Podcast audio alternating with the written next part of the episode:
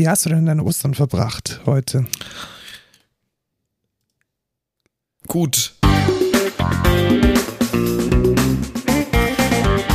Hallo und willkommen zur 41. Folge Code Culture Podcast. Hier euer Podcast über Nerdkultur und Gartenarbeit, der beste Podcast aus Pfaffenhofen in diesen Themenbereichen. Ich bin Lukas Rott, der möchte gern Musiker und Softwareentwickler der Excentra GmbH. Und ich bin Markus Herhofer, der, der sich kein Pseudonym hat einfallen lassen und deswegen jetzt nicht sehr spontan Ich hätte es auch das- gerade on the fly ja, mir ich, du, du ausgelegt, weißt ja, ich, bin nicht, ich, ausgedacht. bin, ich bin nicht so spontan wie du. Das stimmt, ja. Ich bin sehr spontan. In der Weil Tat, da stehen die, da stehen die, äh, meine, deine nee, wie Fans nennt man das? drauf. ja genau, da stehen, da stehen die, die, die Menschen drauf, sage ich mal. Sehr gut. Du, wie geht's in deinem Aderschein? Hattest du, hattest du wieder, wieder Schulung? Ich hatte keine Schulung, weil Karfreitag und so, Feiertag, Stimmt, da ist ja hatten Feiertag. wir, genau, da hatten wir keins. Äh, nächste Woche ist dann wieder, ich freue mich drauf, ich habe Bock, das zu machen. Ich freue mich, super geil. Sehr Also gut. mega, wirklich toll.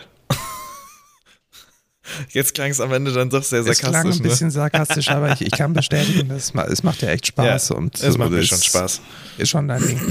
Ähm, Und jetzt was, was dir Spaß macht? Genau, nämlich die, die Vorlesung, das Projekt an der Technischen Hochschule Ingolstadt.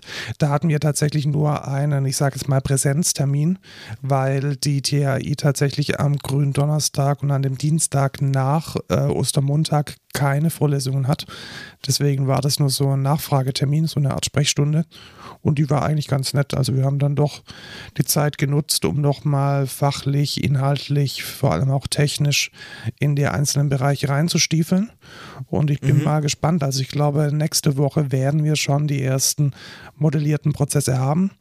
Hauptsächlich in dem Bereich, dass man eben wieder Großveranstaltungen mit, mit äh, Schnelltests und mit Vorabdiagnose und Fastlane, Quicklane, dass man diese Hast du Dinge dir da das angeguckt, was ich dir geschickt hatte? ja, hatte ich tatsächlich. Also du hattest mir das geschickt, dass es in Barcelona war, glaube ich.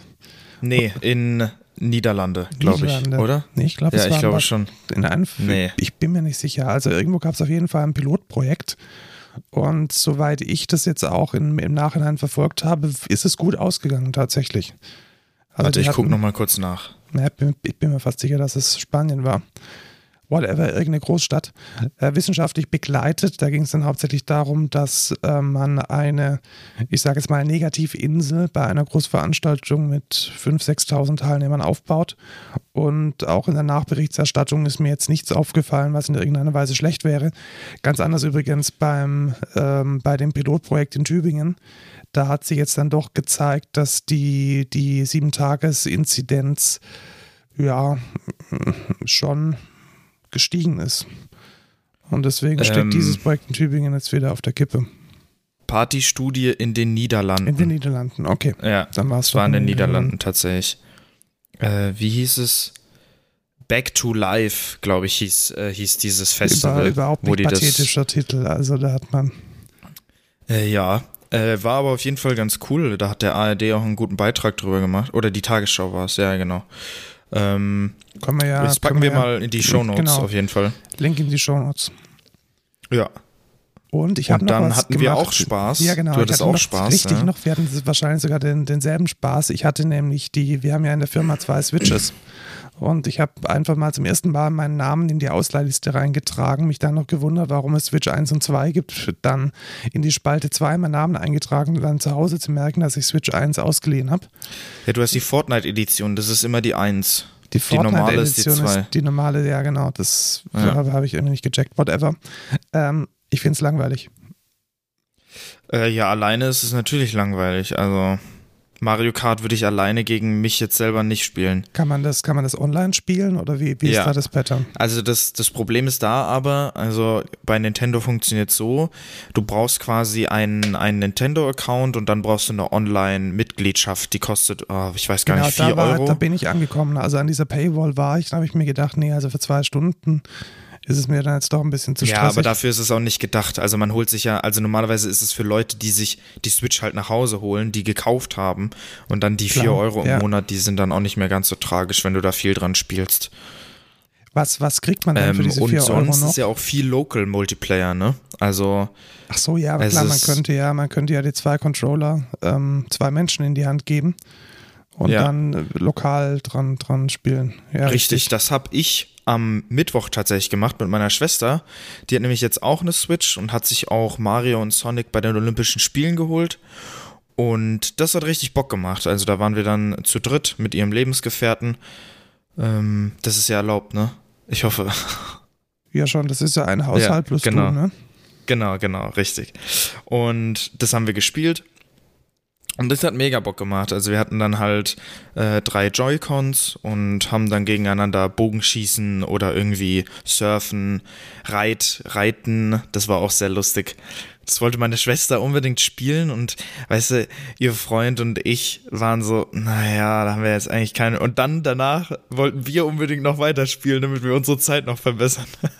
ist das, ist das so ein, so ein Multigame, dieses äh, Sonic, Sonic irgendwas? Ja, genau, du hast, du hast quasi so ganz viele Minispiele.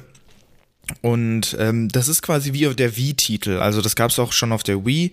Ah, okay. Ähm, es gab, glaube ich, auch dieses, es ist so ähnlich wie Wii Sports Resort welches, so welches, welches, Franchise ist es? Also ist es Nintendo Direct und habe ich da Mario ja, ja, oder okay. Mario und Sonic. Okay. Tatsächlich. Beide also tatsächlich. Ja, ja, die, das ist immer so. Die, das ist schon, also dieses Mario und Sonic bei den Olympischen Spielen oder Mario und Sonic bei den Winterspielen, äh, das gibt's, das gibt's ganz häufig tatsächlich. Da, da, da mixen die das dann und dann kann man halt die Sonic-Charaktere auswählen oder Mario und Peach und Bowser und so. ist eigentlich echt ganz cool. Ähm, und sonst habe ich aber auch noch, noch mehr Switch gespielt tatsächlich, weil es ist nämlich Monster Hunter Rise rausgekommen. Und ich bin ein sehr großer Monster Hunter Fan und da dachte ich mir, da lasse ich mich nicht lumpen, habe mir auch die, die Special Switch geholt mit, der, mit dem Monster Hunter Aufdruck und einem Pro Controller im Monster Hunter Look. Und es macht mega Bock. Also da muss ich sagen, wieder geil, einen Monster Hunter zu spielen. Kann ich sehr empfehlen. Wie, wie, wie, wie muss ich mir das vorstellen? Du kaufst dir dann eine zweite Switch extra deswegen, oder? Äh, ja, ich habe meine alte verkauft und mir die neue quasi geholt. Okay. Ja. Ja. Das nennt man, das nennt man Fan, ne? Verstehe, ja. Ja. Äh, wie ist denn das jetzt besser als ein, also ich bin ja, ich bin ja Gamer Noob. Mhm. Wie ist das, eine Switch jetzt besser als ein iPhone? Also ich habe tatsächlich jetzt keine. Was? Also das bei, hast du jetzt nicht gerade gesagt. Ich habe bei, ich hab bei, bei, bei Mario Kart also grafisch keinen Unterschied gemerkt. Klar, von der Steuerung. Ich, ich hab, Hast du ich mal hab, Mario Kart auf dem, auf dem iPhone gespielt? Also ja, der letzte Rotz. Ich habe noch nie sowas be das spiele ich dauernd und ich habe da keinen Unterschied Bescheidenes gemerkt. gespielt. Das ist, das ist, also überhaupt Spielspaß ist auf dieser iPhone-Version, da habe ich gekotzt, als ich das gespielt habe. Ich habe das direkt wieder deinstalliert, weil ich das so kacke fand. Und dagegen Mario Kart an, an, der Switch, das macht mega Bock. Da kannst du richtig kompetitiv fahren gegen andere Leute zusammen. Da, also das ist, das sind ja Welten. Also am iPhone überhaupt Spiele zu spielen, ist kompletter Müll, komplette Kack. Also ich spiele gern Spiele auf dem iPhone. Du bist auch ein Pleb. ein Noob. Ja. Macht, macht schon Spaß, die fünf Minuten pro Woche, die ich mir dafür gönne. Ja, dafür ist auch eine Switch halt nicht gedacht, weißt du? Ja, wahrscheinlich. Das ist nicht mal schnell der. einfach zocken, sondern das ist halt, du setzt dich da jetzt hin für eine Stunde und dann zockst du. Ich habe noch, so. hab noch nie in meinem Leben länger als eine Stunde gespielt. Ja, guck, und das ist dein Problem, glaube ich. Also die Switch kann ich sehr empfehlen. Das ist auch für Partys oder so, also jetzt nicht so Saufpartys vielleicht jetzt nicht, aber äh, so mit der Family oder mit Kumpels kann man da richtig cool zocken. Auch One-Two-Switch, das ist so ein geiles Partygame, da hast du auch so Minigames. Es macht mega Bock. Auch Just Dance zum Beispiel, einfach mal so ein bisschen sich zum Affen machen. Das macht, das ist, macht mega Spaß. Also ich muss sagen, die Switch hat schon, hat einfach einen Value, den mir andere Konsolen überhaupt gar nicht geben. Also so eine wenn ich irgendwie mit Freunden zocken will, dann spiele ich an der Switch, weil dafür ist es auch einfach gemacht. Und wenn ich jetzt an der PS4 spiele, dann ist es eher, dass ich da so online spiele, kompetitiv irgendwie. Aber insgesamt bin ich auch mehr ein PC-Zocker als jetzt ein Konsolenspieler. Aber ja. Ja, also für mich war es jetzt keine Erleuchtung und ich Ja. werde jetzt wahrscheinlich mit einer Playtime von plus 20 Minuten dann am Dienstag wieder ins, ins, Büro, ins Büro fahren. Ja, aber mal ganz interessant, das mal gesehen zu haben. Ja, ist doch, ist doch nicht schlecht, sage ich mal, ne? Ja. Kommen wir mal zu den News, würde ich sagen. Biegen Ja, würde ich auch sagen. Hast du das mitbekommen mit PHP, was da passiert ist? Nee, tatsächlich nicht. Da bin ich irgendwie out of the bubble. Also PHP ist ja eine Programmiersprache, die ganz viele verwenden, um auf ihrem Server oder auf ihrem Apache irgendwelche ja, WordPresses, CMS-Systeme, sonstige, ich sage jetzt mal kleinere Webservices laufen zu lassen. Und es ist ekelhaft. Ja, es ist tatsächlich sehr ekelhaft. Und da gab es jetzt einen sehr, sehr, sehr, sehr, sehr spannenden Angriff. Nämlich hat eine Hackergruppe versucht, über das private Git-Repository von PHP, also privat in dem Sinne, dass es jetzt kein GitHub oder kein GitLab ist, sondern tatsächlich selbst gehostet unter git.php.net. Und die Mhm. haben da versucht, das so zu kompromittieren, dass sie dann äh, malicious Code in die PHP-Codebase einführen. Also sie wollten praktisch Okay. Die PHP-Codebase äh, kompromittieren.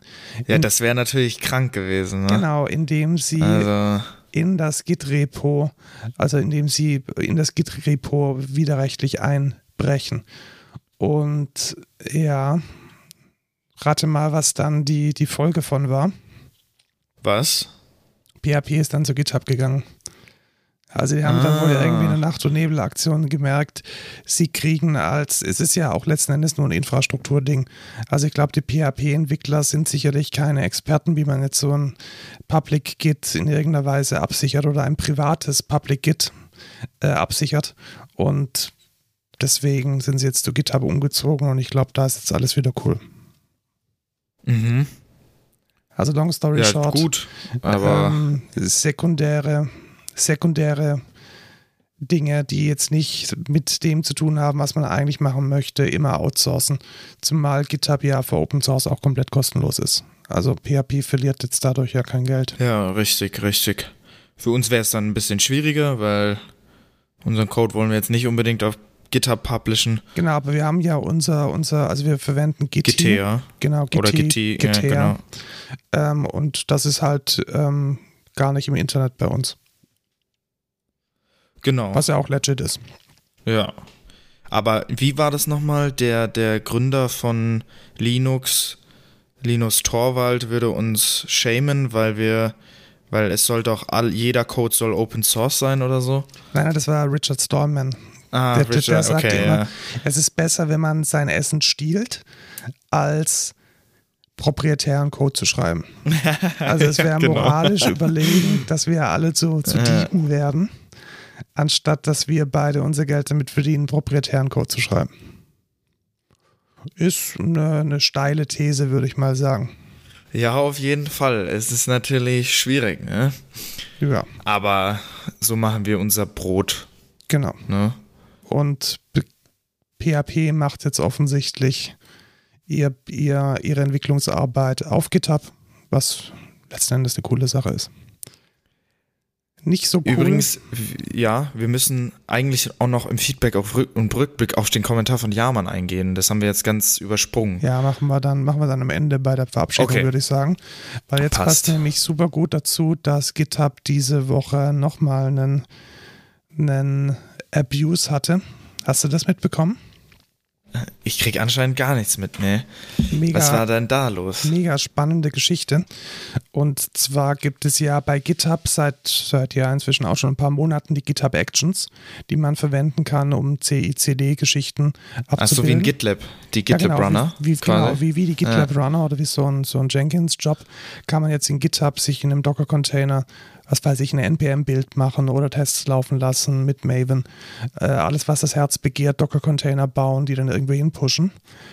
Und da haben sich jetzt ähm, Krypto-Hacker sich dieser Sache zu Nutzen gemacht und zwar über folgende Sicherheitslücke, die sie meiner Meinung nach auch überhaupt nicht ausstellen lässt. Und zwar hatten ja. die Repos gesucht, die ähm, in ihren Pull-Requests automatisch die Tests laufen lassen oder automatisch die ähm, gewisse Integrationsschritte ausführen. Also ja. Beispiel, du, du, du committest jetzt, bleiben wir mal bei PHP, gehen wir mal davon aus, PHP hat alles richtig eingerichtet, dann würden sie ja jeden Pull-Request, den du stellst, würden sie vorher nochmal alle Tests laufen lassen. Und würden schauen, ob das Ding denn baut. Weil dann, ja, ist dann ja jetzt man, erstmal nicht falsch. Genau, mhm. ist nicht falsch, weil dann kann man ja automatisch das Ding erstmal ablehnen, ohne dass da irgendein Dude drüber schauen muss. Ja, genau. Und sagen, hey, akzeptieren wir nicht weil formale Kriterien nicht erreicht ist, kann man ja automatisieren. Und das machen ziemlich viele ähm, größere Repos so, dass sie ähm, erstmal Tests ausführen oder erstmal Integrationsschritte ausführen, bevor das überhaupt mal ein Mensch sich diese Pull Requests anschaut. Und was die dann da gemacht haben in diesen Pull Requests, ist halt ähm, unter anderem mit NPM Krypto gemeint. Und die, die brechen halt auch nicht ab, diese Jobs, sondern die laufen dann hier schön auf der gesamten GitHub-Infrastruktur äh, amok und ähm, basteln dir da irgendwelche Ethereums. Also das hat sich wohl offensichtlich gelohnt. Ja, ist natürlich schwierig, das zu verhindern, ne? Genau, weil was will man da tun? Also letzten Endes sind diese, diese Workflows, diese, diese GitHub-Actions sind ja absichtlich so gemacht, dass man da alles tun kann. Also, dass man da beliebigen Code mindestens mal in, in einem Docker-Container ausführen kann, dass man da halt seinen, seinen Custom-Workflow abbilden kann. Und da jetzt irgendwie zu erkennen, dass das jetzt kein Test mehr ist, sondern Kryptomining ist, glaube ich, relativ schwierig. Ja, gewisse, gewisse, also du musst ja dann schon eine Executable haben, die du dann drauflädst. Ja, ich glaube, ähm, die haben das ähm. tatsächlich mit NPM gemacht, soweit ich weiß. Ja, aber, aber wie, ja, ist schwierig. Also wenn du dass man halt gewisse Codestrukturen oder so erkennt. Ja, oder dass man vielleicht gewisse Packages blacklistet oder da zumindest ja. mal eine. Also was man sicherlich auch tun könnte, wäre, gut, wobei, ja, ich glaube, die, die, die haben wahrscheinlich nicht mal über die GPUs gemeint, sondern einfach über die CPU. Das heißt, man erkennt es jetzt auch nicht auf so einer low-leveligen Ebene, dass da irgendwas schief geht. Wahrscheinlich kann man da nur irgendwie sagen, yo, nach zehn Minuten ähm, wird das Ding halt abgeschossen oder nach, ja, richtig. nach einem gewissen Verbrauch an Zeit wird es abgeschossen und dann ja. gilt es halt, äh, die, die Builds so zu optimieren, dass sie halt innerhalb von 20 Minuten oder von 10 Minuten durchlaufen. Ja, richtig. Das wäre natürlich eine Möglichkeit auf jeden Fall. Aber es ist schwierig, auf jeden Fall. Ja, alternativ könnte man halt, ja, aber geht auch nicht. Also man könnte sich vielleicht überlegen, dass man in den Pull Requests es nicht akzeptiert, dass jemand in diesen CI, in diesen CI-YAMLs rumbastelt. Dass man die dann erstmal komplett ablehnt oder erstmal manuell checkt, aber oftmals ist es ja so, dass in diesen CI-YAMLs, also in diesen Konfigurationsdateien für die Workflows, für die Actions, dass da nur weitere Routinen aufgerufen werden. Und da kann man dann natürlich beliebigen Code ausführen. Also ich glaube, das ist auch nicht feasible, dass man da irgendwie auf, auf einer Code-Ebene versucht, dem Einhalt zu gewähren. Also ist, glaube ich, eine kompliziertere Geschichte und ich bin mal gespannt, wie es die GitHub-Leute dann lösen. Ja, die lösen es bestimmt richtig gut. Ja, bestimmt, weil ja, weil ja. GitHub und so, ne? Gehört ja jetzt zu Microsoft. Ach so, ja, dann nicht. Nein, das war nur Spaß. Okay. Whistleblower. Willst du den Namen aussprechen? Ubiquity. Ubiquity. Ubiquity. Ja, das kennst du doch. Ubiquity. Die, äh, Woher kenne ich das? Ja, weil in Ups. unserer Firma auch Ubiquity ähm, WLAN Repeater äh, in unseren Decken hängen. Ah, ja, okay. Mhm. Die hat, ich weiß sogar tatsächlich, ja. Genau, die hatten so eine, also vor, vor geraumer Zeit schon, ich glaube, das war so, so, schon Anfang Januar, Anfang des Jahres, hatten, ähm, hat äh, Ubiquity, also dieser Hersteller von, ich sage jetzt mal, einfach zu installierender Netzwerkinfrastruktur, also Hardware vor allem, hat rausgebracht, hey, da gab es so einen kleiner Vorfall und zwar haben wir da irgendwie einen Dienstleister, einen Third-Party-Cloud-Provider, da wurden Account-Credentials exposed, aber hier gibt es nichts zu schauen, alle weitergehen. Und jetzt gab es wohl einen Whistleblower aus der Ubiquity-Ecke, der gesagt hat, es war eigentlich ziemlich krass, nämlich hatte wohl eine bisher unbekannte Hackergruppe kompletten Zugang, kompletten Zugriff auf das komplette AWS-Setup von Ubiquity, inklusive dem Uff. Quelltext und den, ähm, den, den Kunden konnten, weil was Ubiquity auch mal, das haben wir Gott sei Dank nicht im Einsatz. Wir haben die, die Admin-Software selbst gehostet, aber du kannst praktisch diese Hardware remote äh, an so eine Management-Software mhm, anbinden mhm, und dann läuft sozusagen dein, ja, dein, dein Dashboard, dein Hub, dein Konfigurationsdings läuft dann in der Cloud. Ah, okay. Und da hatten die Angreifer wohl Zugriff drauf. Was äh, nicht so nice ist, weil damit kann man halt die Hardware steuern. Und wer die WLAN-Hardware steuert, der kann da auch beliebigen Schadcode ausrollen, der dann vor allem in den Firmen, und da, das ist ja die Zielgruppe von Ubiquity, dann den Netzwerkverkehr mitliest und damit weiß Gott was tut. Also der Angriffsvektor hier ist definitiv ein relativ mächtiger. Und ich muss sagen, ich bin ein bisschen überrascht, dass das nicht so wirklich durch die Mainstream-Presse ging weil Ubiquity ist, glaube ich, schon relativ stark verbreitet. Also wir haben jetzt in den Show Notes einen Link zu Krebs on Security. Das ist ähm, ein relativ bekanntes Blog über ähm, Computersicherheit. Und er findet da auch relativ scharfe Worte, dass man letzten Endes eigentlich nicht drum rumkommt, wenn man dieses Ding verwendet hat, ähm, die Software entweder komplett zu resetten auf den Hardware-Geräten oder gleich das Ding rauszuschmeißen und irgendwie was Neues zu shoppen, weil es halt doch ähm, nicht abzusehen ist, was jetzt auf diesen Ubiquity-Boxen läuft. Ja, das ist natürlich schwierig. Und ich glaube, das, das, das grundsätzliche Problem ist, dass man, dass man das überhaupt anbietet. Also so eine, so eine Cloud-Administrationssoftware für etwas, was meiner Meinung nach, es kann schon in der Cloud laufen, aber das sollte nicht in einer Cloud außerhalb deines Netzwerkes laufen.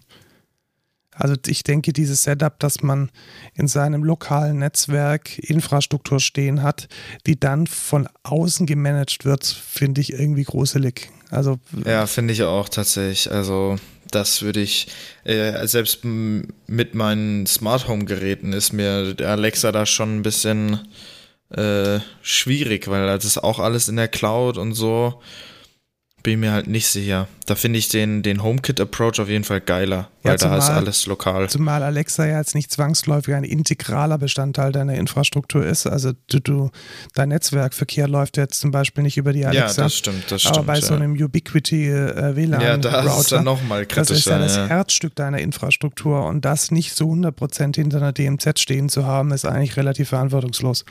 Also ich glaube einfach, das gesamte Konzept ist nicht, ist kein gutes gewesen. Und jetzt kriegt man da halt die Retourkutsche. Jap, das wird den in den A beißen. Nicht nur Ubiquity, sondern vor allem den armen Usern, die das ja. äh, benutzt haben. Und da sind sicherlich auch Ärzte und Anwälte dabei. Ähm, wir wissen alle, was sowas bedeuten kann. Ja, richtig auch keine so geile News. Unser aller Lieblings-Bilderplattform, äh, Fotoplattform Unsplash wurde weggeschoppt von Getty. Na toll. Was ist ein Jetzt Unsplash? Sind wir. Unsplash ist ein mega geiler, mega geile Plattform für äh, copyright-freie Fotos, die man einfach für alles benutzen kann, wenn man möchte. Und einfach Credit geben und dann äh, darf man es benutzen. Mhm. Und das ist eigentlich sehr, sehr, sehr, sehr nice Konzept einfach. Weil man kann aus etwas was Neues schaffen und äh, da bin ich immer dafür. Und jetzt hat's Getty, was mega eigentlich so Kommerz ist, oder nicht? Also ja, genau. Also Getty ist ja dieser, Diese ziemlich Stock, alte Stockfotos ja, oder nicht nur nicht? Stock-Footage, also auch Stock-Footage, aber vor allem tatsächlich so, du brauchst irgendwie, du bist irgendwie die, die neue Post und du brauchst ein Bild von irgendeiner komischen Prinzessin, die kein Mensch kennt. Und dann gehst du zu Getty und dann gibt es da ein Foto von irgendeiner komischen Prinzessin, die kein Mensch kennt. Und also es ist letzten Endes so eine, so eine Bilderverkaufsplattform. Und die machen eigentlich schon seit, seit mehreren Jahrzehnten Geld mit dem Urheberrecht und dem Veröffentlichungsrecht von, von oder für das, Lizenzmanagement von, von Bildern, von Fotos. Und ich weiß jetzt Ah. nicht, wie die damit umgehen, wenn sie jetzt so eine, so eine Plattform geshoppt haben mit Millionen von letzten Endes frei verwendbaren Fotos. Also die haben da bestimmt und ziemlich sicher eine Kommerzialisierung im Hinterkopf. Ich kann mir nicht vorstellen, dass sie das aus reiner Nächstenliebe weiter so betreiben. Ja, das, ach man. Unsplash ist so cool. Ich will nicht, dass es so, so was kostet. Ich habe kein Geld. Ja, vielleicht, vielleicht ist die harte Antwort auch, also ich, ich weiß es nicht, das sind jetzt alles nur Mutmaßungen, aber man kann jetzt schon davon ausgehen, dass Unsplash diesem ganzen Stock-Footage-Business gehörig an den Karren gefahren hat, weil das Erste, was die Leute heutzutage machen, wenn sie, was weiß ich, ihren Blog-Eintrag auf medium.com illustrieren wollen, ist, sie gehen zu Unsplash. Teilweise ist es ja sogar direkt in die Plattform integriert. Und Ja. wenn es das halt nicht gäbe, dann wären die Leute früher wahrscheinlich zu Getty gegangen oder zu iStock Photo oder wie sie alle heißen, Fotolia und hätten sich dort für irgendwie ein paar Euro ein, ein Foto geshoppt. Und das ist Ich meine, mit Unsplash mache ich meine, meine Single-Covers. Also, Ja, und ich mache ist- tatsächlich die, fast alle Fotos aus den Präsentationen, die ich mache für, für Excentra, kommen von Unsplash. Also da findet man auch sehr schöne abstrakte Fotos von der Architektur, von irgendwelchen Texturen. Und die kann Ja. man eigentlich immer sehr gut auch in einem Business-Kontext einsetzen, weil die Fotos halt sehr hochwertig sind. Und wenn das jetzt flöten geht, das wäre schon ein Verlust. Also ich hoffe mal, dass die Leute, die das jetzt managen, dass die sich nicht von, von irgendwelchen kommerziellen Ideen von, von Getty da vereinnahmen lassen. Und vielleicht lässt sich da ja ein Modell draus entwickeln, mit dem ähm, man trotzdem die Unkosten decken kann, ein bisschen Geld verdienen und dennoch die Freiheit der, der Bilder behalten kann. Weißt du, was so das letzte Geschäftsmodell von Unsplash tatsächlich war? was? ähm, äh, na, bös könnte man jetzt behaupten, Schleichwerbung. Ähm, man kann aber auch sagen, gebrandete Images. Also Microsoft konnte jetzt, hatte zum Beispiel dort einen Account und konnte dann ähm, nice Fotos von Menschen, die Surface ähm, Computer verwenden, dort einstellen. Und wenn dann Oh, halt jemand okay. nach, was weiß ich, Hipster im Starbucks-Kaffee gesucht hat, dann war das halt nicht irgendein random Foto von irgendjemandem, sondern halt ein schönes Foto von jemandem mit dem Microsoft Surface. Also man, und diese Fotos wurden dann natürlich auch in den Medium-Artikeln und in den ganzen, in den ganzen anderen ähm, Magazinen, die mit Unsplash illustrieren, dann auch verwendet. Und somit hat Microsoft praktisch eine eine Sichtbarkeit gewonnen und in den Hipster-Bildern haben die Leute dann halt kein MacBook, sondern ein Surface. Und das gleiche gab es auch mit, mit Kaffeemarken und mit, mit Kleidungsmarken. Also da konnte man schon relativ gut sein Produkt so platzieren, dass die, ähm, die freie Verwendung dann dieses Produkt sozusagen kostenlos in die Welt getragen hat. Und letzten Endes Okay. fand ich das schon ein gutes Konzept. Also stell dir das vor, du Ja, bist eigentlich schon, ja. vielleicht sogar ein, ein Automobilhersteller und die Leute suchen irgendwie nach äh, Sportauto. Und dann ist es schon cool, wenn da irgendwie dein, dein Porsche dann total toll als, als Bild irgendwie auf dem Cover der Times jetzt mal übertrieben stattfindet. Das ist sicherlich eine, eine, eine gute Sache und ich hoffe, dass, dass ähm, Getty in diese Richtung versucht, weiter Unsplash zu entwickeln und da nicht irgendwie eine Paywall davor setzt. Ja, weißt du, Unsplash nimmt so alle neuen Bilder dann auf Getty einfach. Und Das die wär nicht so kosten nice. ja Ja, unglaublich. unglaublich. Also unglaublich. Das ist- das geht hab ich auch- ich die hab's gerade auch nachgeguckt. Tausende pro Bild. Weißt du, Also- kleine Bilder, Videos mit niedriger Auflösung kostet pro Download 135 Euro. Also Das die, musst du dir mal vorstellen. Das ist ja dann nicht mal irgendwie irgendwas. Also das ist Genau, also Getty hat wirklich ein, ein echt krasses äh, Monetarisierungsmodell. Da gibt es kaum, kaum irgendwelche Fotos, die, die man. Also ich habe jetzt random auf irgendeins geklickt, eine Frau, die, ich nehme an, dass es Reis ist, die Reis erntet 475 Euro.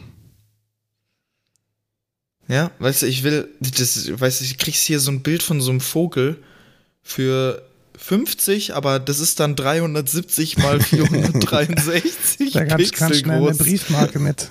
ja.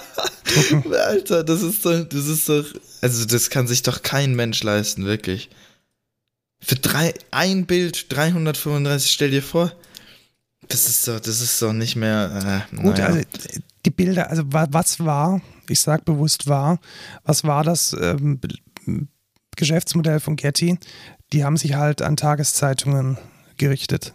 Also ja. die, die irgendwie random, was weiß ich, Fokus, Spiegel oder irgendwie eine random regionale Tageszeitung illustriert jetzt irgendwie den, was weiß ich, den Bericht von der World Trade Organization und braucht irgendwie Bilder von irgendeinem einem Container, Container Schiffhafen und dann geht man halt auf Getty und dann ist es gerade egal, ob das Ding jetzt irgendwie 5 oder 500 Euro kostet, weil man hat sowieso ein Bilderbudget von 5000 Euro pro Ausgabe. Mhm.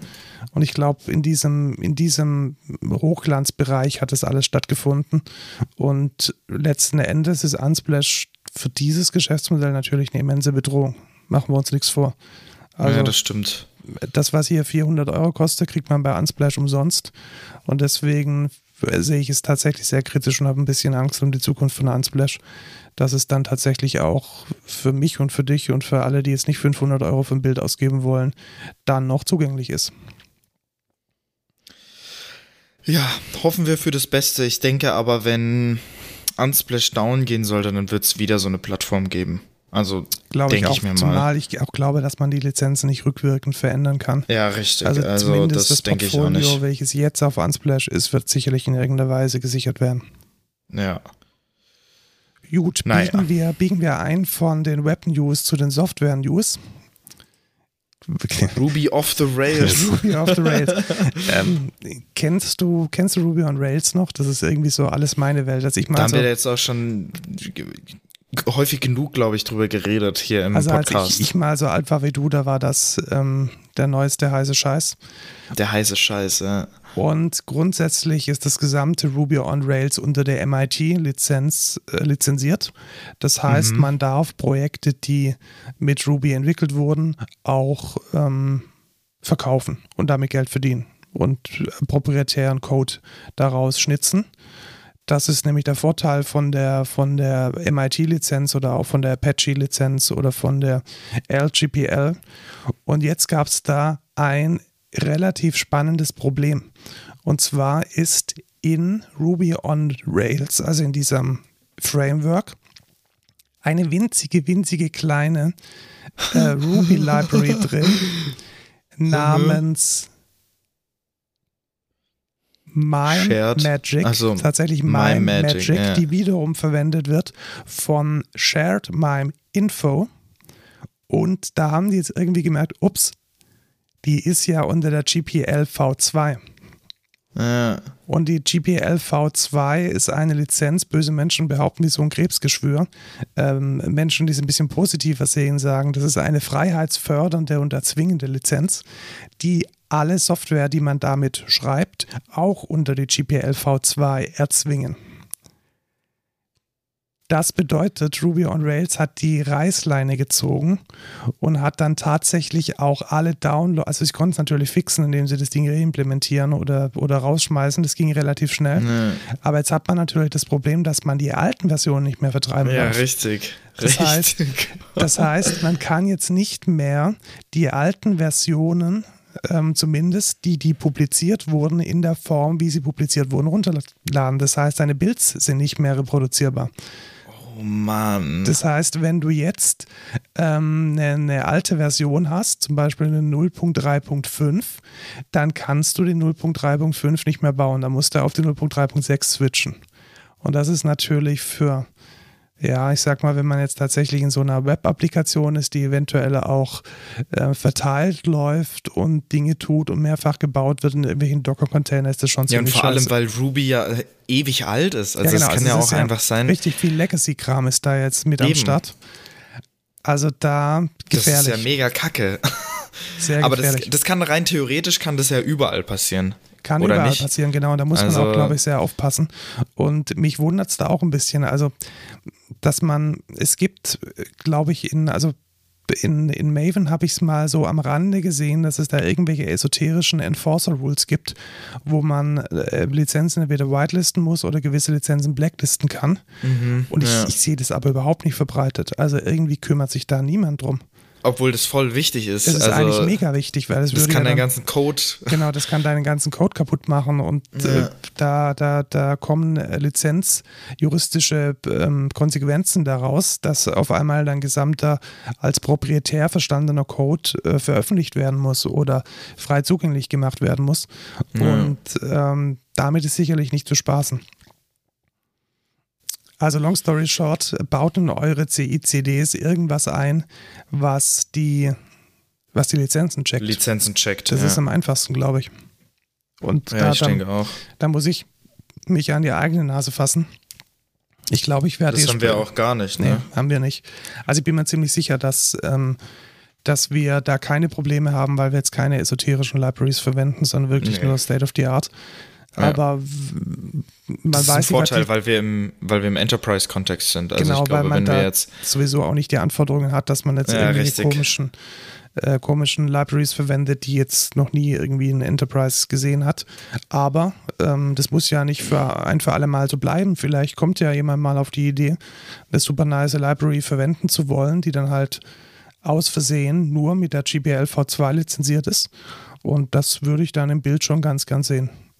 Weil Ruby hat, Ja. hat es offensichtlich nicht und die Effekte sind definitiv nicht so nice. Nee, also da können wir, sind wir uns, glaube ich, einig, dass das nicht, nicht so nice ist. Ja, vielleicht, vielleicht machen wir mal eine, eine ganz eigene Folge über diese freien Softwarelizenzen und was für Unterschiede die haben. Und können dann vielleicht auch nochmal Aber das über ist ja mega langweilig. Ist langweilig, vielleicht kann man es. Ja, aber es ist Das ist wichtig. ja Weißt du, ist, genau das ist das Ja. Problem. Die Leute, die, die kümmern sich halt nicht Ja, drum. okay, stimmt. Ja, Ja, es ist ja. so mega trocken. und, Muss ich das jetzt alles lesen? Und Ah, dann Lizenz. ah. Lizenz und was, was ist das überhaupt und was heißt Warranty und irgendwie jedes dritte Wort verstehe ich nicht. Aber ich glaube, man muss, also nicht nur bei Software, sondern auch generell diese ganzen Creative Commons Dinger, das ist schon wichtig zu wissen, ob ich jetzt remixen darf und ob ich attributen muss oder nicht und wie ich zum Beispiel mit Unsplash-Bildern umgehe oder wie ich mit irgendwelchen gemeinfreien Dingen umgehe, die auf archiv- archive.org liegen. Also das ist, glaube ich, nicht ganz trivial und man sollte sich da, glaube ich, schon zumindest ein bisschen Gedanken drüber machen. Auf jeden Fall. So, das nächste verstehe ich nicht. Ja. Warum einfach, wenn es auch kompliziert geht? Also wir, wir hatten ja jetzt ganz lange. Warte, ich will, ich will einfach kurz die Überschrift vorlesen, damit ihr Ja, genau. versteht, was ich mir gerade. Eclipse Foundation launches the Adoptium Working Group for Multi-Vendor Delivery of Java Runtime, Runtimes for Enterprises. Genau, und wenn du jetzt, wenn du jetzt in, in, in, in der Tech-Presse arbeitest, Fußnote, was wir ja so halb ein bisschen tun, und dir flattert diese Pressemitteilung in dein Postfach, dann denkst du dir doch auch WTF.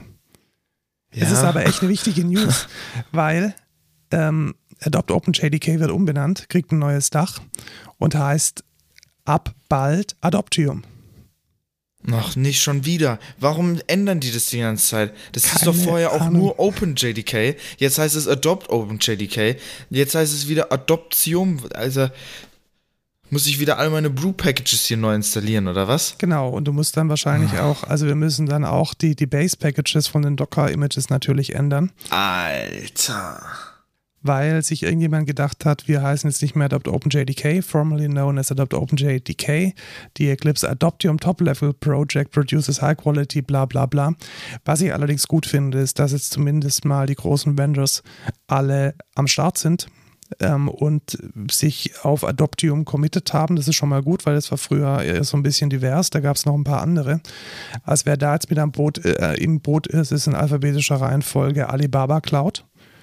Also die, ich sag mal, die chinesische, äh, der chinesische Konkurrent von AWS. Dann äh, Huawei sind wohl komplett mit dabei.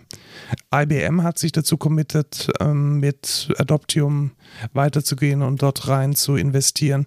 Die äh, deutschlandweite Organisation der Java User Groups, DEI, JUC, ähm, steht dahinter. Irgendeine komische AG, die ich noch nie gehört habe. Dann Microsoft, New Relic und Red Hat sind auch mit dabei und natürlich die Eclipse Foundation unter deren Microsoft? Dach. Ja, noch Microsoft tatsächlich. Also ich glaube Microsoft, äh, Reddit, äh, Red Hat und ah, ähm, ah, das ist aber auch echt interessant, dass Microsoft sich dahinter stellt, obwohl Microsoft doch übel C ist, oder nicht? Ja, aber ich glaube, die haben auch, also wenn ja, die halt, bestimmt. Also Azure ist, da, da ist Java schon ein Ding. Also da, da muss ja, schon Java auch, laufen, vor auch, allem. Ja. Azure ist ja ziemlich big mit IoT. Und wenn ich jetzt daran denke, wie, wie traditionellerweise die IoT-Daten dann in Enterprise-Systemen landen, bei dem äh, sprichwörtlichen mittelständischen Unternehmen, das irgendwelche Roboter baut und irgendwelche äh, Teile, Teile bastelt, ähm, äh, da muss irgendwann Java kommen. Das, die Frage stellt sich gar nicht. Und dass, dass Microsoft sich dann auf äh, Adoptium committet, äh, nice Sache. Also für, für uns als, als End-User von Java, als Entwickler von Java ist wichtig, Adopt OpenJDK wird bald Adoptium heißen äh, bastelt eure, eure Skripte um und dann hoffen wir, bleibt es die letzte Namensänderung, die uns hier. Ja, hoffentlich. Also wirklich, es fuckt auch einfach nur noch ab. In dem Mann, Kontext erspart bleibt. Ja, uns steht noch dieses Jahr die, die Migration von ähm, Java X auf Jakarta ins Haus. Die haben oh, wir auch noch nicht oh, gemacht. Oh, je, je, je, Und das müssen wir de facto mit einer, also mit einer Big Bang Migration machen, weil man kann die Namespace, also man kann sie schon mischen, ist dann halt scheiße. Ja, ja, richtig. Und das wir müssen auch noch was anderes migrieren, aber das wird auch noch interessant. Das wird, wird spannend. Ähm, ich glaube, wir müssen noch warten, bis Juice, also unser Dependency Injection Framework von Google, bis Juice auf Jakarta migriert ist. Das sind sie, glaube ich, gerade noch nicht. Ah, okay. Die ähm, bauen gerade noch gegen Java X Inject. Apropos migrieren, das Apropos passt ja perfekt. Perfekt. Wir haben Zu ein Thema, der, Thema Woche, der letztes, Woche. letzte Woche schon angedroht. Ja, Datenbanken. Yay. Teil des dritten Lehrjahres in der Ausbildung zum Fachinformatiker für Anwendungsentwicklung. Also jeder, der Ausbildung machen will in dem Themenbereich, ich rede jetzt auch mit unseren zukünftigen Azubis, ähm, wenn ihr diese Folge hört, ähm, dann passt aufpassen. jetzt auf. Ja, genau. Äh, und zwar gibt es verschiedene, also wir starten jetzt einfach gleich rein, es gibt verschiedene Arten von Datenbanken. Also die sind nicht immer gleich. Und der beliebteste Kandidat sind, glaube ich, die Auch relationalen der, der Datenbanken. Älteste definitiv, das sind die relationalen ja, Datenbanken, ja. genau. Ähm, jetzt relationale Datenbanken, meistens identifiziert man die ja über den Produktnamen, den man so hat. Äh, welche welche gibt es denn da? Ähm, Oracle? Ja, genau. Also wenn, wenn irgendjemand sagt, hey, wir haben da eine Oracle-Datenbank, dann meint er mit, mit an Sicherheit grenzender Wahrscheinlichkeit das Produkt von Oracle, welches diese äh, relationale Datenbank darstellt. Also das ist so die, ja, Oracle Database heißt das Ding einfach. Das ist ähm, so der Standard, was ähm, kommerzielle relationale Datenbanken betrifft. Genau. Wir sind äh, ein Fan von PostgreSQL. Mhm.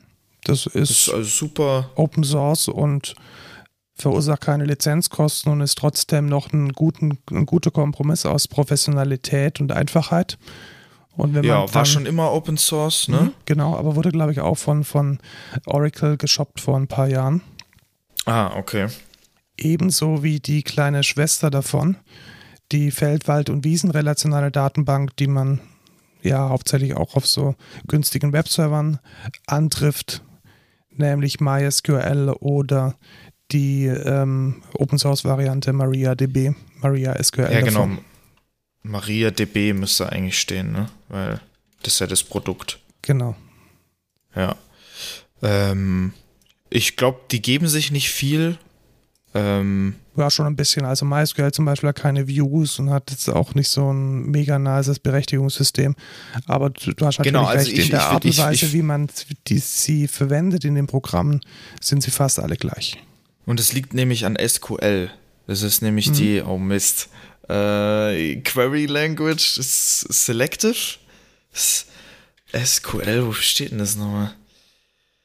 SQL, ähm, jetzt, jetzt, Wikipedia, gib mir doch einfach, was das heißt, Mann. SQL. Äh, offizielle Aussprache. Ja, Structured Query Language, da ah, okay, steht's. das hast du jetzt natürlich auch überhaupt nicht nachschauen müssen. Das wusste ich jetzt. Ja, Ja, ja. logisch. Ja. Ups, ähm, genau.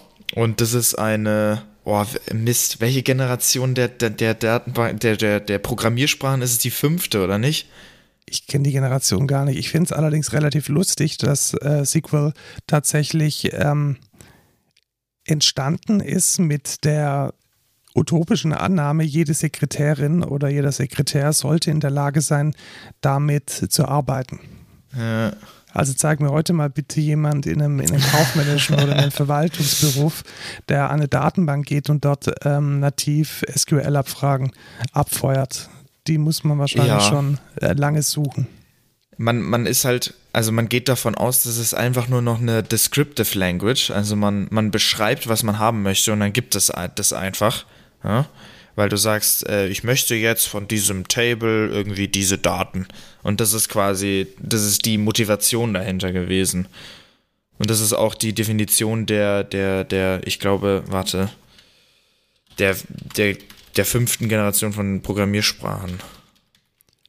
Und da ist es auch schon ein, wichtiges, ein wichtiges, ähm, eine wichtige Eigenschaft von relationalen Datenbanken gesagt. Die sind nämlich in Tabellen organisiert.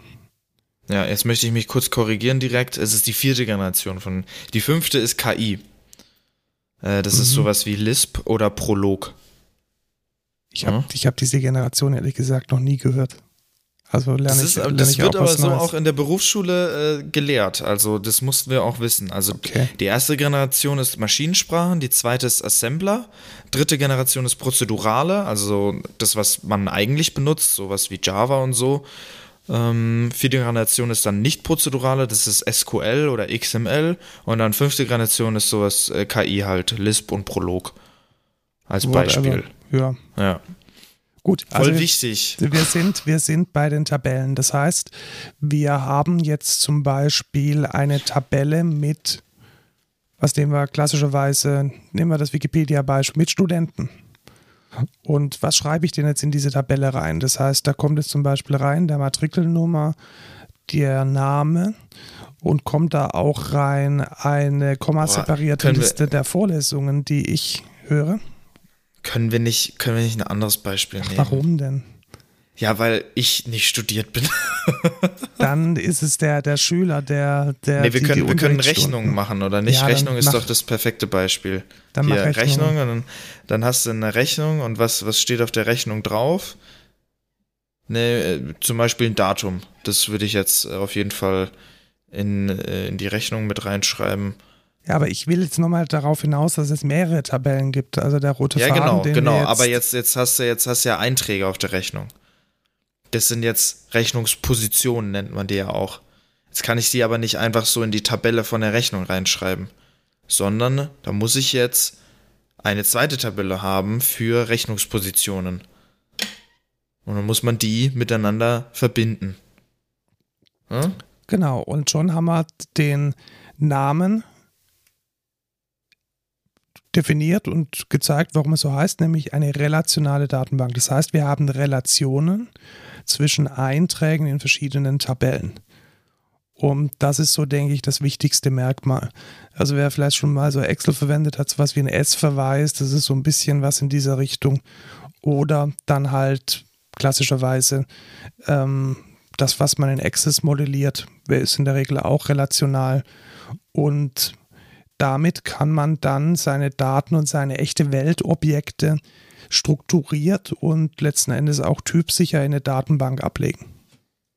Ja, wir haben jetzt auch noch vergessen, die wichtigste Datenbank überhaupt zu erwähnen. Microsoft Access. Ja, natürlich. Mega. Also, die ganze Welt läuft auf ist, Access. Ja, richtig. Also wer nicht auf Access, der hat auch einfach was falsch gemacht im Leben, weil Access ist Love, Access ist Life, sage ich dann nur. Also der nächste Schritt von, von Excel weg ist eigentlich dann auch Access, äh, um sich ein bisschen besser zu fühlen und in der Nacht vielleicht ein bisschen ruhiger schlafen zu können. Ähm, genau, um dann ein Jahr später wieder zu merken, dass es nicht skaliert und man dann noch eine bessere ja. Lösung braucht. es ist halt, benutzt kein Access, benutzt eine richtige relationale Datenbank. Es ist wirklich, es skaliert einfach nicht. Naja. Ich würde noch gerne, also ich würde jetzt nicht zu tief rein, weil wenn wir jetzt noch weiter drauf eingehen, als noch die In-Memory-Sachen nennen von relationalen Datenbanken, ja, möchtest du noch auf die Normalformel eingehen? Dann wäre jetzt vielleicht. Genau, das wollte ich dann nach ja. den In-Memory machen. Ja, genau. Also oftmals ist es ja so, dass man also es gibt diese Datenbanken, die schreiben natürlich klassischerweise auf der Festplatte. Äh, es gibt allerdings auch Anwendungsfälle, da muss man Daten, ähm, die man sonst in eine relationale Datenbank auf Platte geschrieben hat, zum Beispiel testen oder Testdaten bereitstellen. Und da gibt es äh, zwei weit verbreitete Datenbanken, die ihre Daten nur in den Arbeitsspeicher schreiben und das ist H2 und HSQLDB und das findet man häufig bei guten Tests. Ich sage bewusst bei guten Tests, weil man kann natürlich auch schlechte Tests schreiben, die abhängig sind von der von den Eigenschaften einer externen Datenbank will man nicht, sondern am besten ist es, man hat für seine Tests, man startet mit einer leeren In-Memory-Datenbank und befüllt die dann über Migrationen oder über Testdatengeneratoren. Dann möglichst schnell, deswegen in Memory, in eine In-Memory-Datenbank H2 oder HSQLDB. Und all diese Datenbanken, die sind, die haben im besten Fall ein Datenmodell, welches den Normalformen genügt. Das heißt, die Normalformen, die definieren eine Reihe von Eigenschaften, die in einer guten Datenbankmodellierung gelten sollten. Genau. Und jetzt sage ich euch mal, was, was, die, was die denn sind.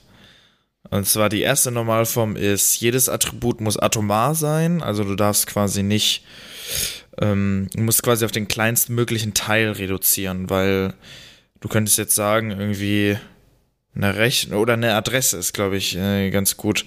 Äh, du kannst jetzt eine Adresse quasi komplett ausschreiben, äh, irgendwie das in eine Spalte packen und dann sagen, das ist hier die Löwenstraße 11, äh, 85276 Pfaffenhofen. Ähm, das ist jetzt aber nicht atomar, weil äh, ist ein bisschen doof. Ne? Deswegen willst du es eigentlich aufgliedern in quasi Straße, Straßennummer, Ort, Postleitzahl, etc.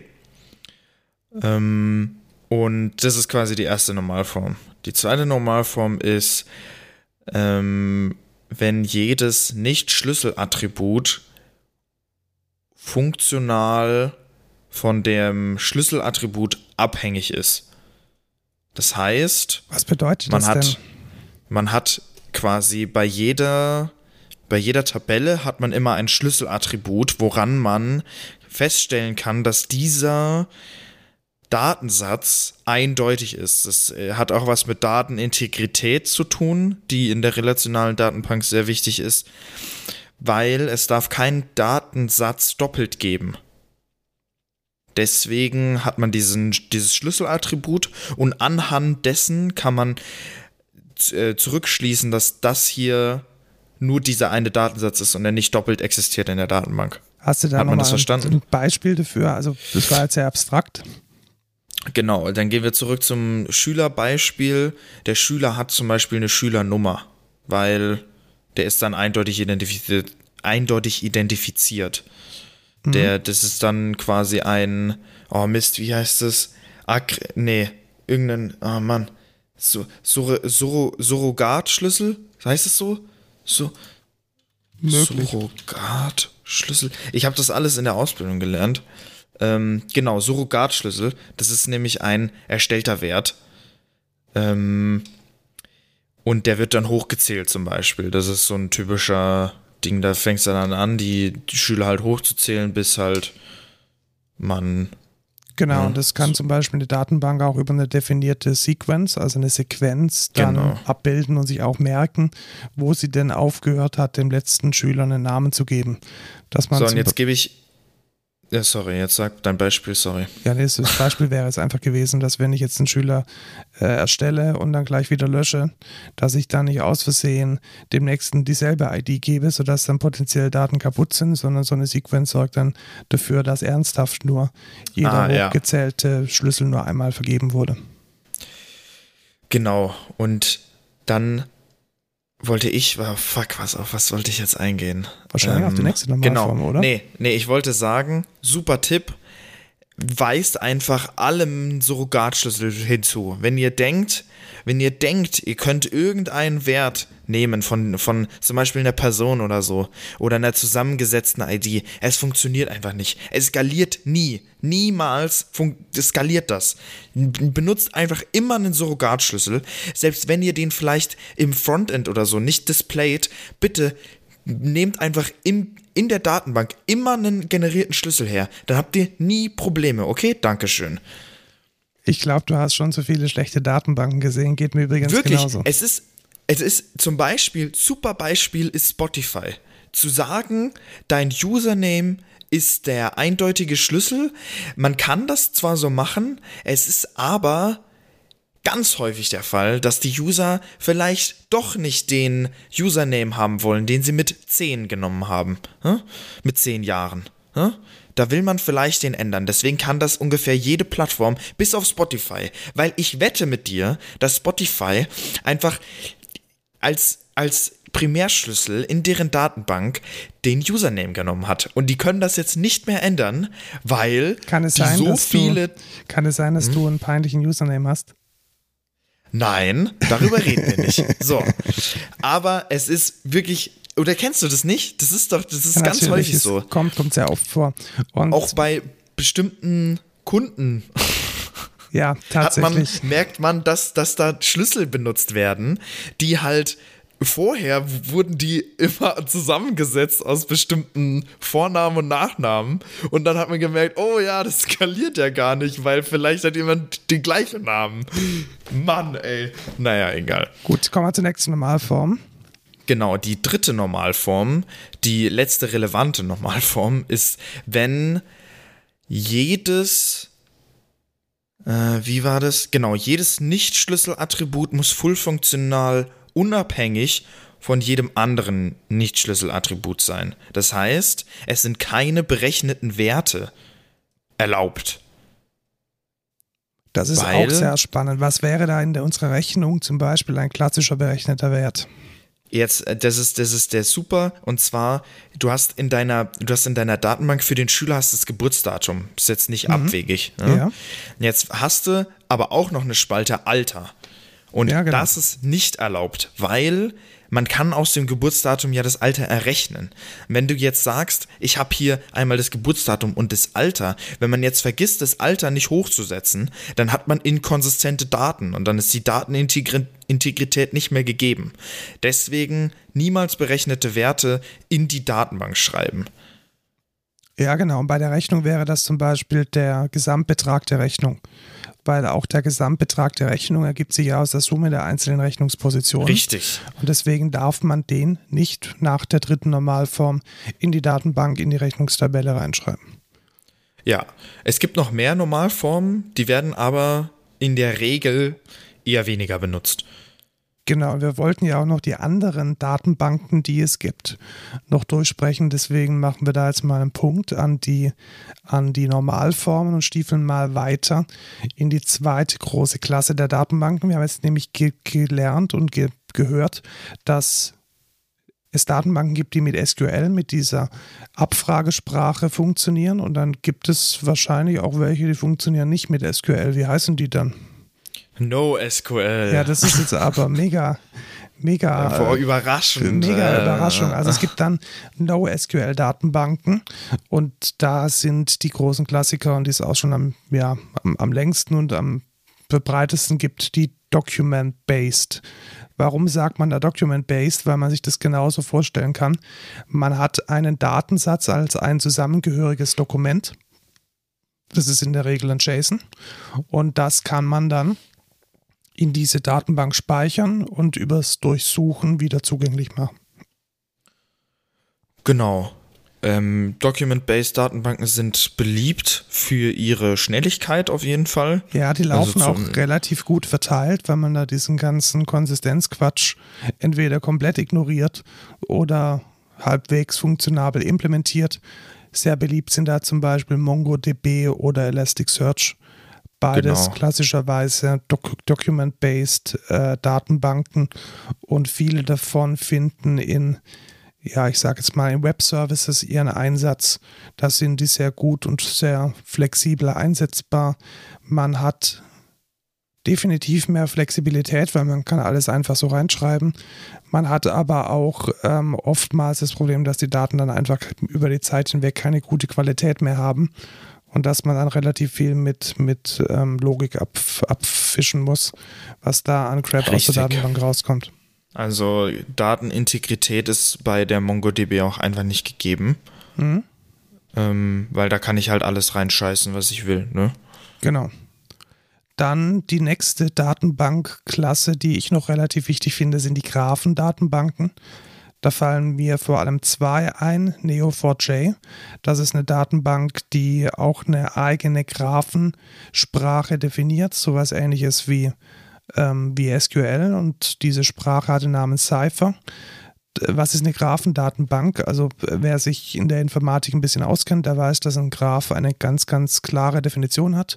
Das ist ein Konstrukt, eine Struktur bestehend aus Knoten und ich sage es auf Englisch, das ist am einfachsten, dann ist es klar definiert, aus Vertices und Edges.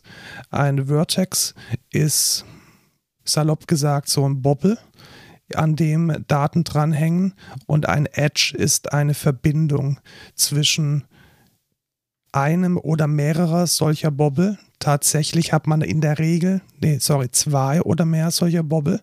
In der Regel hat man tatsächlich immer nur zwei, weil das das ist, was man sich als Mensch besonders gut vorstellen kann. Ähm, zumindest bei Orient weiß ich es aber, dass das kein Constraint ist. Also man könnte jetzt eine Edge auch an drei oder mehr ähm, Vertices verbinden. Und somit kann man Datenstrukturen dann ausschließlich über Edges und Vertices abbilden. Wie könnte ich mir das zum Beispiel vorstellen, äh, wenn wir jetzt das von dir gerade eben nochmal nehmen und ähm, die Rechnung in, einem, in einer Graphendatenbank abbilden wollen, dann könnte man zum Beispiel sagen, es gibt den Vertex einer Rechnung und dann gibt es den Vertex einer von n Rechnungspositionen und die werden dann über die Istyle ähm, Edge mit der Rechnung verbunden. Wo verwendet man ähm, Graphendatenbanken am häufigsten? Weiß ich nicht. Ja, tatsächlich, um ähm, Modelle für KIs zu speichern, also für maschinelles Lernen. Mm, ja. Das sind die relativ beliebt. Sie sind auch relativ beliebt, um in so einem IoT- und Sensorbereich, wenn man eher so kleine Datenfetzen hat, die man ähm, besonders gut ähm, verarbeiten möchte und in Spezialanwendungsfällen zum Beispiel in fast allem, was wir als Excentra so im Automotive-Bereich machen. Da setzen wir auch in der Regel auf Graph-Datenbanken oder genau gesagt auf Baumdatenbanken, damit wir die Produktstruktur, die sich so in einem, in einem Fahrzeug äh, wiederfindet, besonders effizient und ähm, performant abspeichern und abfragen zu können. Ja. Dann noch so ein bisschen die Exoten so für, für, den, für den Abschluss unseres Themas der Woche die Key-Value-Datenbanken. Die sind ganz, ganz, ganz primitiv. Die packen einfach gegeben einem Schlüssel einen Wert.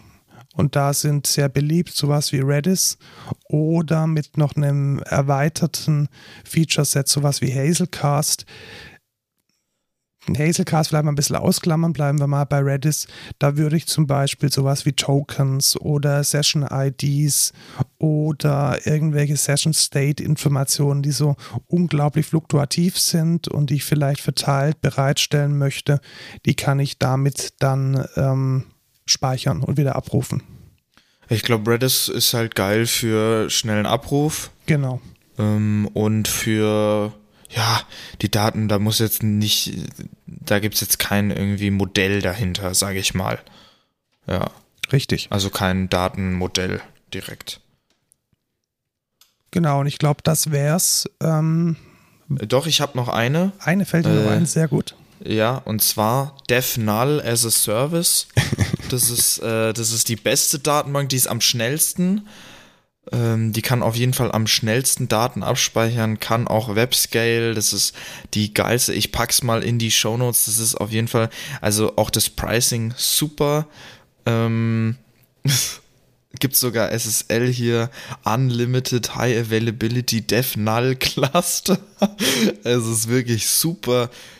Also das kann ich euch sehr empfehlen. Super geile Website, super geiler Service. Mega.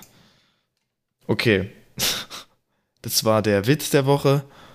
Genau, es gibt April, jetzt wahrscheinlich, ja, Stimmt, das hatten wir gar nicht aufgenommen. wir hatten Aprilscherze. die schlechte Oh. Aprilscherze. Ja, Da müssen wir aber einmal kurz Stack Overflow erwähnen. ja, tatsächlich. Aber Ähm, lass mich jetzt erst nochmal einen Knopfschlag okay. machen an das Thema der Woche. Wir haben wahrscheinlich ähm, ganz viele, ganz viele Datenbanken vergessen, äh, absichtlich, weil es gibt äh, unglaublich viele und auch verschiedene Konzepte. Ähm, ich denke, wir haben jetzt einen ganz guten Überflug gemacht und vielleicht, äh, so Graphendatenbanken sind so ein kleines Hobby von mir, vielleicht machen wir da nochmal ein Thema, Thema der Woche dafür.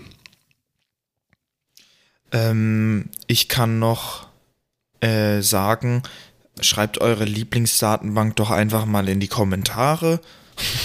Ja, und dann reden wir da nächste Woche nochmal drüber. Aber ja, tatsächlich mal spannend. Also sowas wie Cassandra haben wir zum Beispiel überhaupt nicht. CouchDB das hatten wir auch nicht. Also wir haben da Ja. schon und auch diese, diese ganzen Mischmasch aus Datenbank und Anal- Analytics Engines, so diese Ja. Apache Hadoops und, und, und Sparks und wie sie alle heißen. Es ist noch aber eine da können wir Datenbank, dann. ist keine, aber da können wir dann vielleicht nochmal im Rückblick der nächsten, der nächsten Folge ähm, dann drauf eingehen. Boah, und dann können wir auch mal, wir können auch über, äh, über hier, wie heißt das Ding? Ähm, Hibernate drüber reden und wie, wie das funktioniert. Ja, ne? genau, das ist auch Das ist doch auch spannend. geile, ja, geiles Thema, denke ich. Richtig. Äh, da haben wir noch viel zu erzählen, auf jeden Fall. Ähm, dann würde ich jetzt kurz, kurzer Abstecher, April-Scherze machen. Hast du ähm, Mir ist nur der von Stack Overflow untergekommen und der war echt gut. Tatsächlich, ja. Der war, der war wirklich sehr gut, tatsächlich. Also, falls ihr es nicht mitbekommen habt, ähm, Stack Overflow hatte am 1. April ein System implementiert, wo man, wenn man mehr als zweimal Copy gekopiert hat, äh, musste man dann ab da bezahlen, ähm, um mehr zu kopieren von Stack Overflow. War auf jeden Fall sehr lustig. Ähm, sonst tatsächlich dieses Jahr gar nicht so viel. Also, Ja, ich glaube, so gemessen dem pandemischen Hintergrund. ja, ich glaube, es hat einfach keiner, Hat keiner Bock keiner drauf Spaß. Scheiß, nee, ja. keiner, nee, das die Luft raus einfach. Äh, Fand ich aber sehr lustig an der Stelle. Habe ich noch irgendwas, irgendwas Lustiges? Ja, in Discord fanden sich viele sehr lustig. Also ich wurde gerickrollt auch einmal, tatsächlich. Nur einmal. Ja, nur einmal. Nur einmal Na, wurde ich gerickrollt. Wie oft wurdest du gerickrollt? Äh, Gar nicht, weil ich einfach Ah ähm, ja. im Kontext vom 1. April überhaupt keine Links aufmache. Ja, okay. Das ist äh, tatsächlich auch besser. Ähm, aber ein Rickroll hin oder her, ich mag den Song, also Jokes on You. so nämlich. Dann kommen wir jetzt zum Code der Woche. Ja, ähm, den habe ich diesmal ausgewählt. So viel wie ich vorher über Spotify gerantet habe. Ähm, und ich kann auch immer noch ranten, weil man kann jetzt nicht mehr sehen, auf welchen Playlists der Artist gefeatured ist. Das ist, das ist für kleine Artists mega, mega kacke übrigens. Es ist wirklich nicht geil gemacht. Ähm, aber das am Rande. Mein Code der Woche ist die Web-API von Spotify, weil die finde ich tatsächlich ziemlich cool. Da kann man coole Tools mitmachen. Ähm, ich finde, das ist ein gutes Beispiel für eine nice API, ähm, mit der man coole Software machen kann oder coole Anbindungen an Spotify einfach. Ich habe selber damit auch schon ein paar Projekte gemacht tatsächlich. Äh, die, die, die Dokumentation ist auch sehr gut. Das finde ich sehr, sehr nice. Man kann die Reference geil, man kann da gut ausprobieren. Man sieht, welche JSON-Objekte, man sieht, ach, ist es ein Post, ist es ein Get. Das ist einfach sehr, sehr gut gemacht. Und ja, kann ich mich nicht beklagen. Also wenn ihr mal, wenn ihr mal irgendwie hobbymäßig was programmieren wollt und eine Idee habt, wo man eine geile Anbindung machen kann mit Spotify, dann sagt mir Bescheid oder probiert einfach selber aus. Link für die Web API von Spotify ist in den Show Notes. Es gibt auch eine SDK für ähm, Mobile Apps, was auch sehr geil ist. Habe ich auch schon was gemacht tatsächlich in meiner Ausbildung. Äh, ja, finde ich einfach mega cool. Ja, es ist tatsächlich. Und ich frage mich immer, warum es so wenig Du kennst sie einfach nur nicht. Und Software gibt, die, die mit der Spotify API irgendwelche guten Dinge macht. Also mir ist da noch nichts wirklich Tolles untergekommen. Also mein Favorite, ich glaube, das packe ich auch mit rein, äh, Discover Weekly. Oder nee, Discover Quickly heißt es, glaube ich. Discover Weekly? Discover Quickly? Nee, Discover ich Weekly ist die Playlist, dann heißt es bestimmt Discover Ja, genau, Quickly. Discover Quickly. Äh, .com, das ist quasi, es benutzt auch die, dieses Discover Weekly Playlist und da kann man einfach draufgehen und zum Beispiel auch über Playlists gehen. Man hovert einfach drüber, der sucht sich die geilste Stelle quasi oder die, die, ich weiß nicht, was genau der Algorithmus dahinter ist, aber die beste Stelle aus dem Song raus und playt die quasi, wenn man drüber hovert. So kannst du quasi mega schnell einfach Songs entdecken oder Artists entdecken. Finde ich mega, mega cool. Hoverst einfach drüber, kannst draufdrücken, wird in deine Library gesaved und dann kannst du es anhören. Also, sehr cooles Tool auch. Äh, ich pack's mit in die Show Notes. Ich glaube, ich habe das schon mal ausprobiert. Das ist tatsächlich sehr nett. Äh, was da halt immer so mein Problem war, ich, ich entdecke Musik halt in Spotify und nicht außerhalb von Spotify. Und ich glaube, das ist immer so, ja, wahrscheinlich auch die Krux der, der externen Tools, dass man die halt erstmal kennen und regelmäßig verwenden muss. Richtig. Damit, ja. damit sie überhaupt in der, in der Aufmerksamkeitsspanne dann stattfinden dann biegen wir doch ein zu dem No-Code der Woche. Äh, wir werden immer mal wieder gefragt, wenn wir erzählen von unserem Podcast, ähm, ja, wo hört man denn den am besten? Und vielleicht machen wir jetzt mal so eine, eine Runde an zu empfehlenden Podcast-Apps. Und da ist mein Favorite seit vielen Jahren Castro. Eins vorweg, Castro funktioniert nur und ausschließlich auf dem iPhone, also nicht auf dem iPad, nicht auf dem Mac oder auch nicht auf Android-Geräten, ist aber eine durch und durch echt solide implementierte App, die vor allem eine unglaublich gute User Experience hat, weil viele ähm, Podcast-Player sind mir entweder zu komplex, so mit Playlisten und das und hier Kategorisierung und Browsing und sonst was. Und Castro hat einfach ein mega intuitives Interface und einen mega intuitiven Workflow, nämlich ganz einfach, man abonniert viele, viele Podcasts und man packt diese Podcasts, die landen dann alle Folge für Folge chronologisch in einem Eingang und man schiebt sie dann von dem Eingang in eine einzige Playlist und diese Playlist hört man an. Das heißt, man hört sich gut an. Man kuratiert sich immer seine Podcast-Playlist, die wichtigen nach oben und dann kommen die, die man vielleicht nicht mehr so dringend hören möchte. Man kann die, die zeitlich relevant sind, sowas wie Lage der Nation, immer an den Anfang stellen und welche, die zeitlich nicht relevant sind, was weiß ich, wie so ein Chaos Radio Express, dann eher mal nach unten, wenn man mal wieder äh, keine aktuellen zur Verfügung hat. Und damit bin ich extrem zufrieden. Die App ist grundsätzlich kostenlos. Es gibt ein paar professionelle Features, wie zum Beispiel das Entfernen Entfernen von Stille oder das Rausschneiden von Äs, welches über irgendwelche Webservices gemacht wird, sowie, glaube ich, irgendwie ein besonders fein granulares Einstellen der 1,5x, 2x Werte. Das kann man dann für 5 Euro im Jahr zusätzlich mit abonnieren. Ansonsten eine solide App äh, von einem Indie-Studio, definitiv wert, unterstützt zu werden. Ja, mega. Dann. Dann Kommen wir noch zum Kommentar von Jamann. Ja, unbedingt. Ähm, ich habe es ja durchgelesen. Danke, dass du dich kurz gehalten hast. ähm, aber schreib ruhig so viel, wie du willst. Ich will dich da nicht irgendwie ähm, eingrenzen in deiner kreativen Freiheit. Ähm, sonst, das wusste ich gar nicht, dass die, dass die SD-Karten so, so schlecht in I.O. sind. Äh, aber gut zu wissen. Und das mit dem Raspberry Pi 4 Das muss ich mir auch mal angucken. Das ist auf jeden Fall eine gute Idee. Ähm, sonst, was war denn, was war noch drin? Jetzt habe ich nicht mehr gerade alles im Kopf. Müsste ich einmal kurz aufmachen nochmal. Ähm, genau, AS4, SSD, ja genau, SD-Karten, IoT. Ja, ich habe mir auch schon mal überlegt, mehr auch zu machen, ähm, was IoT angeht. Ich bin ja sehr viel Smart Home affin, sage ich mal. Da will ich mich auf jeden Fall nochmal mehr reinfuchsen. Sonst habe ich mir da noch nicht äh, viel angeguckt. Und sehr geiles Video von ähm, Browser Ballett. Ähm, sehr geil. Also ich habe ich hab mir den Kanal auch mal angeguckt. Die machen super geilen Content. Also das fand ich sehr, sehr gut. Ja, sehr schön satirisch. Sehr, sehr zu empfehlen tatsächlich. Ja. Auch, auch wirklich äh, hochwertig produziert. Es ist selten, dass, Ja. dass eine, ja, dass man so qualitativ hochwertigen ähm, Content äh, auf YouTube findet. Lohnt sich auf jeden Fall. Genau, packen wir auf jeden Fall, glaube ich, auch mal einfach in die Show Notes. Ja, pack's mal mit rein in die Verabschiedung. Äh, genau. Und sonst gibt uns weiter Feedback und schickt uns Geld. So viel wie ihr habt. damit wir uns Kaffee kaufen können. Genau. Und Pizza und so. Und dann, ähm, ja, wir suchen noch DevOps.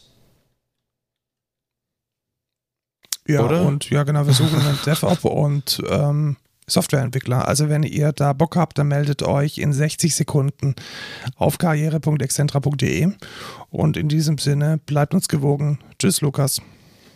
Ciao, Markus.